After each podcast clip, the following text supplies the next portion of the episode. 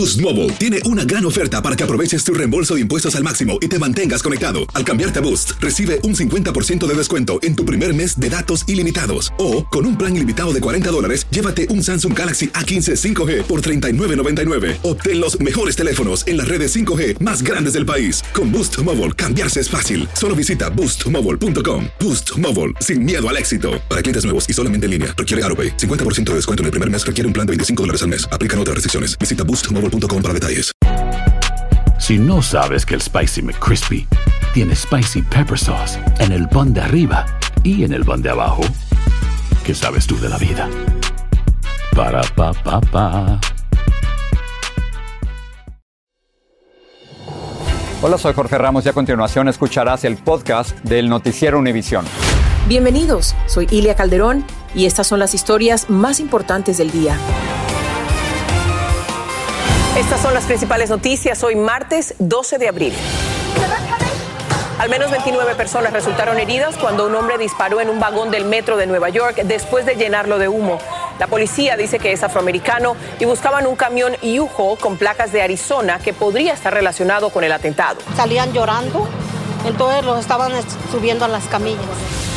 La inflación se aceleró a 8,5% en marzo por los precios de la gasolina que se dispararon tras la invasión de Rusia a Ucrania. Es la más alta desde 1980.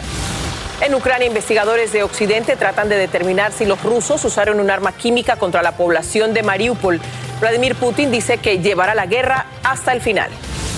Y una maestra de Nueva Jersey recibe honores por salvarle la vida a un estudiante de tercer grado que se asfixiaba con la tapa de una botella de agua.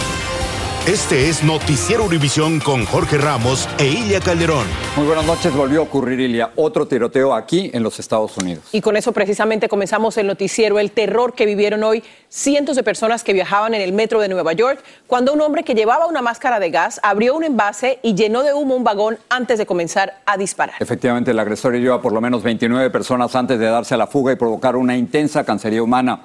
Nayeli Chávez está donde ocurrió el ataque.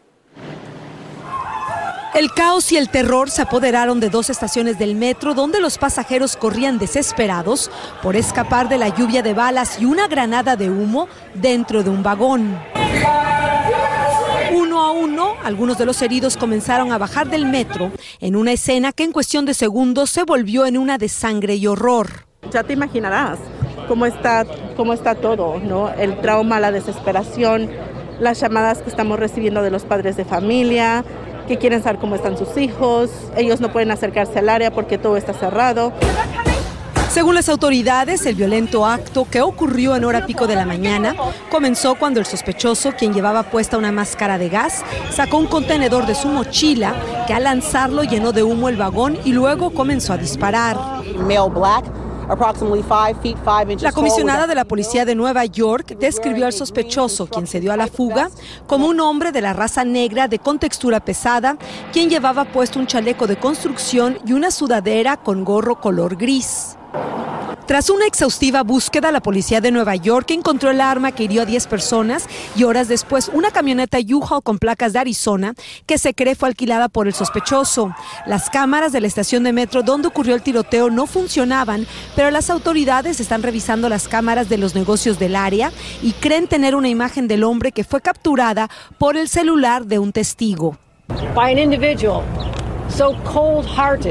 Por su parte, la gobernadora del estado describió al sospechoso como un hombre depravado y dijo que este tipo de actos que están destruyendo la vida cotidiana de los neoyorquinos tienen que parar. Nayeli está aquí con nosotros. Nayeli, ¿qué se sabe del sospechoso?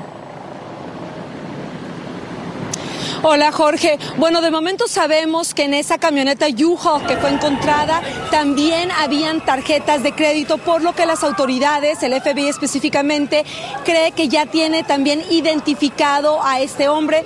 Nosotros estamos esperando una rueda de prensa donde las autoridades nos van a actualizar en esta investigación y nosotros, por supuesto, aquí estaremos para traerles la última información. Ilia, ahora regreso contigo. Poco a poco se conocen más detalles. Muchas gracias, Nayeli. Y minutos después de este ataque, las autoridades acordonaron una amplia zona del Bronx y procedieron a estudiar cámaras de seguridad y también a interrogar a testigos. Blanca Rosa Vilches habló con algunos de ellos. Las cámaras de seguridad del área son clave para conocer más detalles sobre las pistas y el sospechoso. Un despliegue policial se encargó de revisar las de los negocios, como los de Tacho Ramos. Checando los videos, lo que, hay, lo que puedan encontrar, yo creo, con la facilidad de conseguir las armas en este país, se pasan, muchas cosas. Hay tiroteos seguidos en los trenes y eso. Los residentes del área, que fueron testigos, también dieron su versión a las autoridades. Yo ya vivo. Vicky Ríos estaba a solo dos cuadras. Cuando yo miré que estaban sacando los heridos, es duro, ¿verdad? También para los familiares, muy duro ahorita. Las personas iban a trabajar y mire con lo que se encuentran. No está bien.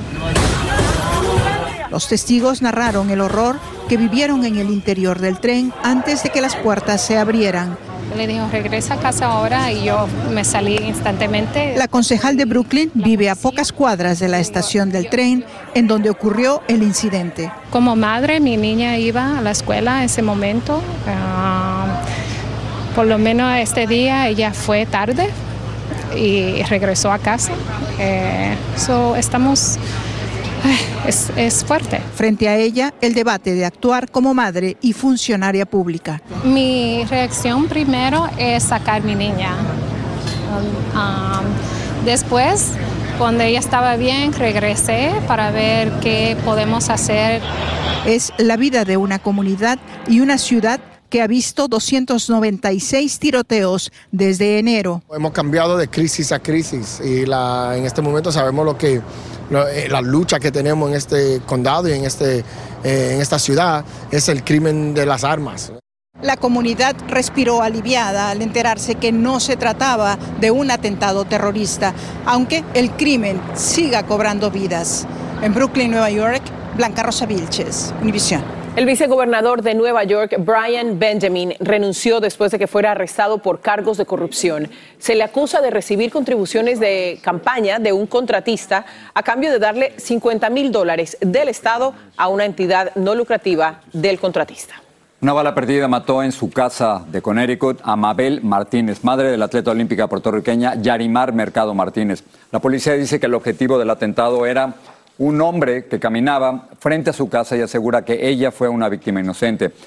La atleta envió en redes un emotivo mensaje a su madre en el que aprovecha para hacer un llamado, por favor, si van a usar armas, disparen a una tarjeta de papel y aprendan sobre el uso y manejo.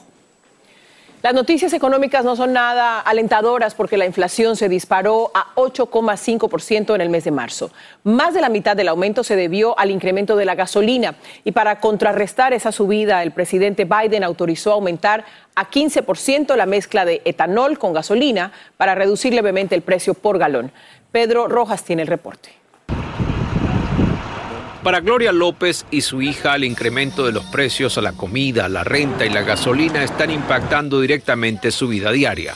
Muy mal, porque todo ha subido, la comida ha subido, la renta ha subido, todo. El Buró de Trabajo y Estadísticas anunció hoy que los precios aumentaron 8.5% y que la inflación llegó a su nivel más alto en 40 años. El presidente Biden llegó a Iowa para autorizar el aumento de hasta 15% de etanol en la producción de gasolina y así reducir en poco más de 10 centavos el precio por galón. Esta ayuda, este permiso que se le está eh, dando eh, para poder producir este tipo de gasolina va a ayudar a aliviar un poco ese, eso que está, eh, esos precios que está afectando a los bolsillos de las familias. Pero algunos expertos en economía tienen una visión menos positiva, pese a que otros aseguran que la inflación ya llegó a su máximo nivel. El problema es que los salarios se ajustan a una tasa mucho menor que la inflación y de ahí viene el problema y por lo tanto la gente va a tener menor poder adquisitivo. Y es que mientras los precios de la gasolina continúan a este nivel, para muchos residentes la capacidad de compra comienza a limitarse. No estoy yendo al cine, a salía mayor, eh, eh, casi todos los fines de semana salía con mi familia. No, no, lo, estoy, así, lo sigo haciendo, pero no con la misma frecuencia que lo, hacía, que lo, estaba, que lo hacía antes. Aunque el gobierno atribuye el elevado precio del combustible a la guerra de Rusia y Ucrania, varios economistas creen que la Reserva Federal reaccionó muy tarde e incluso advierten que si los intereses de préstamos bancarios siguen incrementándose, se corre el riesgo de una recesión económica. En Washington, Pedro Rojas, Univisión. Hablando de la guerra, el líder ruso Vladimir Putin dijo que las negociaciones de paz con Ucrania llegaron a un callejón sin salida y que seguirá con la guerra hasta el final. Legisladores estadounidenses advirtieron que el gobierno del presidente Biden no aceptará pasivamente el que Rusia use armas químicas. Y es que el gobierno de Ucrania investiga esa posibilidad, como nos informa Sara Rincón desde Odessa. La batalla por la cercada ciudad de Mariupol está llegando a su momento decisivo antes de la prevista ofensiva rusa en el este de Ucrania. Estados Unidos, Gran Bretaña y otros aliados investigan denuncias de que Rusia usó un agente químico para tratar de controlar Mariupol. Moscú lo niega. Soldados ucranianos se han atrincherado en una zona industrial, la única que aún controlan en esa ciudad. En Kharkov, un intenso bombardeo ruso provocó incendios que consumieron viviendas y mataron por lo menos a cinco personas e hirieron a 11 en las últimas 24 horas. Toda nuestra vida construyendo esa casa y ahora todo está completamente quemado. En Makarif, las autoridades locales prosiguen la escalofriante tarea de retirar de las calles los cadáveres de civiles asesinados por los invasores. El alcalde de la aldea de Andrikav señaló la tumba de un primo del alcalde de Kiev, al que asesinaron soldados rusos. Parece que se negó a arrodillarse. Le dispararon en las piernas, lo que hizo que se cayera. Luego le dispararon en la nuca. Autoridades ucranianas han descubierto cientos de pequeños explosivos dispersos en los patios de las casas y en las calles de la ciudad. Tienen un temporizador que se autodestruye. Están programados entre 3 y 40 horas. Aquí están los que explotaron. Los lanzaron a civiles. Eso está prohibido. Es un enorme reto detonarlos a distancia, pero es la única manera de evitar más catástrofes a la población civil y aumentar su propia seguridad. Seguridad que no solo está en las calles, sino también en las playas. Y ya lo estamos viendo con carteles como estos que están avisando de que hay minas debajo de la arena. Y esto es porque las fuerzas ucranianas han colocado estas minas para evitar, en caso de que las fuerzas rusas hiciesen un ataque marítimo, pues lo tuviesen más complicado para entrar a la ciudad desde este punto. En Odessa, Ucrania, Sara Rincón, Univisión. De regreso a los Estados Unidos, vamos a Texas con la tensa espera sobre si se suspende o no la ejecución de Melissa Lucio, la hispana condenada por el asesinato de su hija de dos años. El fiscal del caso se niega a detener la ejecución, argumentando que no sabe si tiene autoridad para hacerlo. Pero legisladores que abogan por Lucio dicen que sí la tiene. Nidia Cavazos está en vivo desde Austin. ¿Qué ha pasado hoy? Nidia, cuéntanos. Así es, Ilia, muy buenas tardes. Hoy fue el primer día que hemos escuchado declaraciones por parte de la Fiscalía del Condado Cameron, eso en la ciudad de Brownsville, Texas, quien como sabemos, el fiscal Luis Sainz fue quien solicitó la fecha inicial del 27 de abril para la ejecución de Melissa Lucio, quien como sabemos es la primera mujer latina en ser sentenciada a la pena de muerte. Durante esta audiencia judicial el día de hoy ante la Cámara de Representantes, el fiscal Luis Sainz indicó que una, no sabe si él tiene la autoridad para detener esta ejecución, la cual su equipo legal está solicitando, al igual que demócratas y legisladores republicanos, pero dijo, aunque yo tuviera la autoridad, no tengo los motivos en estos momentos para detener esta ejecución. Esto quiere decir que ahora la única persona en el estado de Texas para detener la ejecución de Melissa Lucio viene siendo el gobernador de Texas, Greg Abbott, es el que puede otorgar clemencia. Incluso Sainz llegó a indicar que no sabía exactamente cuándo iba a ser la fecha de la ejecución, pero dijo que también eh, son las cortes que al quien le corresponde ahora en detener esta ejecución, pero por su parte no utilizará sus poderes en detener esta muerte para Melissa Lucio. Esta es la actualización de último momento en cuanto al caso de la primera mujer en el estado de Texas en ser sentenciada a la pena de muerte. Muchas gracias. Gracias, Nidia. Una maestra salva a uno de sus alumnos de asfixiarse en plena clase con una tapa de una botella. Camioneros mexicanos intensifican el bloqueo de los puentes fronterizos en protesta contra las inspecciones más rigurosas ordenadas por el gobernador de Texas. Si no sabes que el Spicy McCrispy tiene Spicy Pepper Sauce en el pan de arriba y en el pan de abajo, ¿qué sabes tú de la vida? Para, pa, pa, pa. Cassandra Sánchez Navarro junto a Catherine Siachoque y Verónica Bravo en la nueva serie de comedia original de VIX, Consuelo, disponible en la app de VIX ya. Sigue este podcast en las redes sociales de Univision Noticias y déjanos tus comentarios. La policía del condado Brazoria en Texas hizo público este video de un tiroteo con la esperanza de que ayude a su investigación. Ocurrió en una fiesta de cumpleaños de un adolescente en una casa alquilada. Todo indica que se habría desatado una pelea y luego escucharon disparos. Solo una persona resultó herida en el pie. La oficina del sheriff del condado de Orange en la Florida arrestó a un hombre captado en un video cuando trataba de secuestrar a un niño que iba a la escuela. El hombre se acercó al menor, lo agarró y trató de llevárselo a su camioneta, pero el niño se escapó. El ciudadano vio el video del incidente y avisó a las autoridades que arrestaron a Vin Gwen, de 37 años de edad. Los conocimientos de primeros auxilios de una maestra de Nueva Jersey evitó un trágico desenlace de un episodio que involucró justamente a uno de sus alumnos. Ahí lo ven, el estudiante de tercer grado se atoró al intentar abrir la botella de agua con los dientes mientras la apretaba. El niño desesperado pidió ayuda a la profesora, quien rápidamente hizo una maniobra y evitó que se asfixiara. Vilma Tarazona tiene las imágenes de este incidente. Este video muestra a un estudiante de nueve años de edad en un salón de clases en Nueva Jersey tratando de abrir una botella de agua con los dientes porque no pudo hacerlo con sus manos. Accidentalmente terminó tragándose la tapa. Corrió inmediatamente al lavamanos para tratar de expulsarla y no pudo.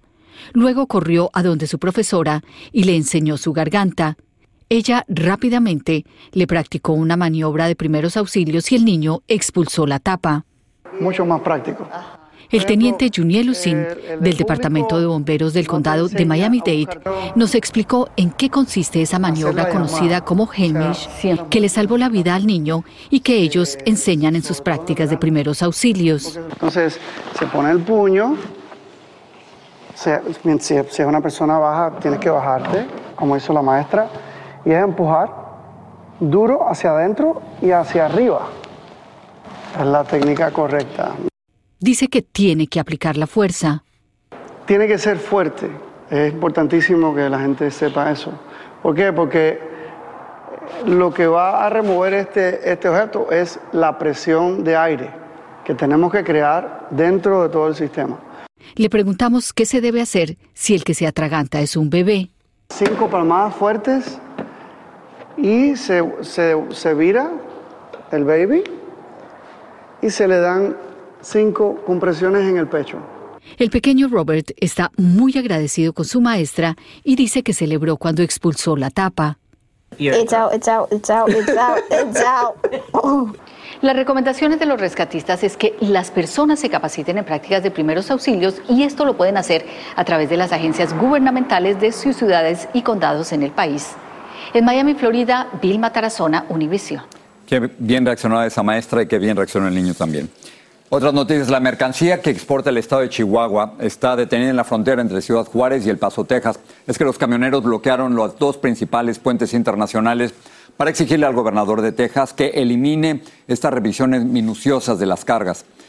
Eugenia Payán nos informa desde Ciudad Juárez. Los camioneros de Ciudad Juárez, México, están desafiando al gobernador de Texas, Greg Abbott.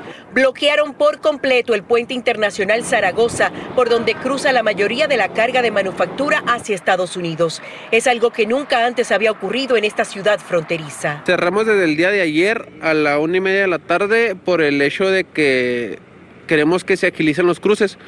La semana pasada hacíamos dos, tres horas y mucho en cruzar. Ahorita estamos haciendo hasta 14, 15 horas para poder cruzar.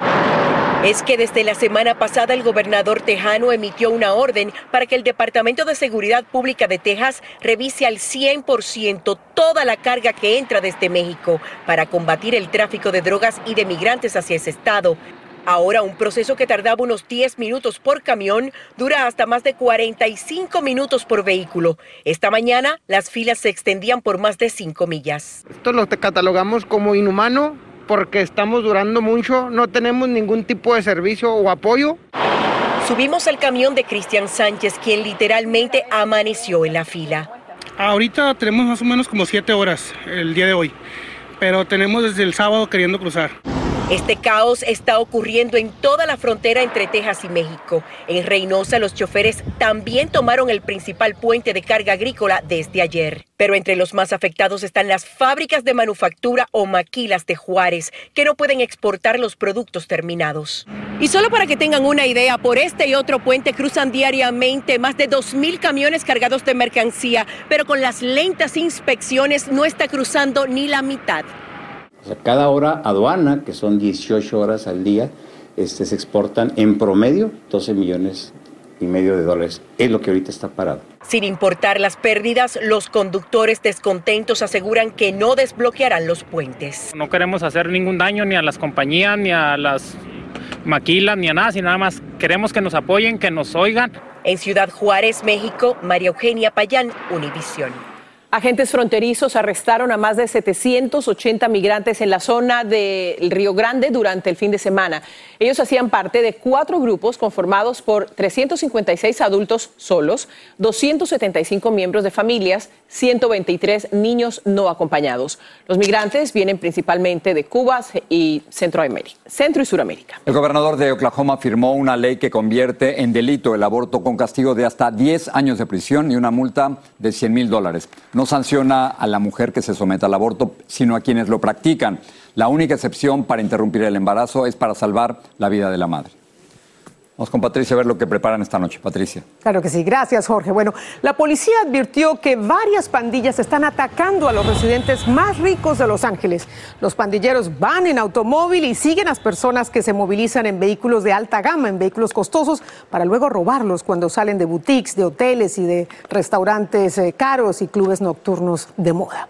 Y también Alba Becerra, una mexicana a quien Univisión conoció cuando se refugió en Rumania tras vivir 32 años en Ucrania, regresó a su Nayarit natal. Ahora cuenta sus impresiones sobre el regreso a México tras huir de los horrores de la guerra junto con su hijo de 26 años y su nuera embarazada. Los detalles esta noche en la edición nocturna. Espero me acompañen. Gracias, Patricia. Gracias. Sigue este podcast en las redes sociales de Univision Noticias y déjanos tus comentarios. Una detención de tránsito, Jorge, dejó desconcertado a un agente de policía en San Francisco. Se acercó a interrogar al supuesto infractor y no encontró a nadie dentro del auto. Luis Mejid nos cuenta. En San Francisco son cosas de todos los días. Diariamente vehículos autónomos hacen viajes de prueba en las calles de la ciudad. Representan el futuro y son tan inteligentes que no necesitan conductor. Por eso cuando un policía paró a uno por llevar las luces apagadas, el video se hizo viral. Primero la gente trata de encontrar a quien maneja y cuando camina hacia el patrullero, el vehículo da la impresión de tratar de escapar para cruzar la calle y estacionar luego en un lugar más seguro. La pregunta inevitable que se hace uno después de ver el video es a quién le corresponde pagar la multa en un vehículo que no tiene conductor. Bueno, aquí no hubo multa, así que no nos sirve de referencia.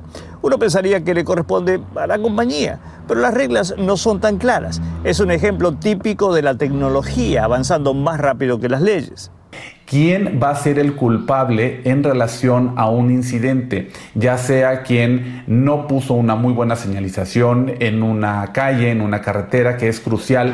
Legisladores y reguladores todavía tendrán que ponerse de acuerdo. En lo que respecta a este caso en particular, la compañía dijo en un tuit, nuestro vehículo se detuvo con la policía y luego avanzó para parar en un lugar seguro tal como está programado.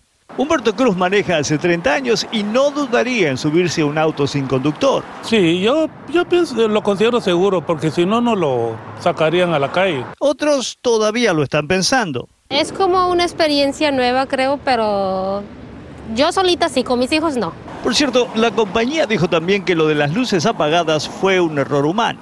La tecnología, por su parte, continúa avanzando. En San Francisco, Luis Mejía, Univisión quién paga la multa y si te subes o no. Eh, bueno, imagínate. No, sé si, todavía. Creo que la respuesta de la señora fue la más razonable, ¿no? Hay que esperar un poquito. Yo sí, pero mis hijos no. hay que esperar un poquito a ver cómo avanza todo eso, porque imagínate, todavía hay errores humanos, aunque la tecnología esté muy avanzada. Llevaban las luces apagadas y dijeron que era un error humano. Como decía Luis, a ver quién paga la multa. ¿no? Lo importante es que la pague alguien, que respondan. Gracias, nos vemos mañana. Buenas noches. Noticiero Univisión, siempre a tu lado.